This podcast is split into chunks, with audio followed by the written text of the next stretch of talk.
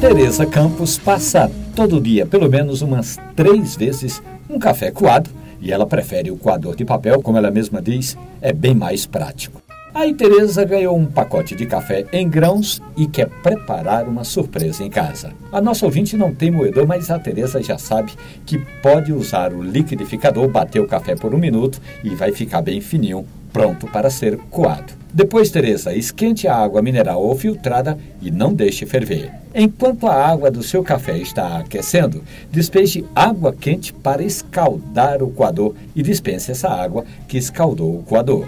Uma boa medida é uma colher de sopa bem cheia, que aí dá mais ou menos 10 gramas de café, para cada 100 ml de água. Coloque o pó no coador, despeje a água e faça sucesso, Tereza.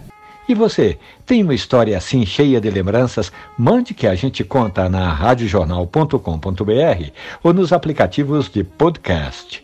Café e conversa. Um abraço, bom café.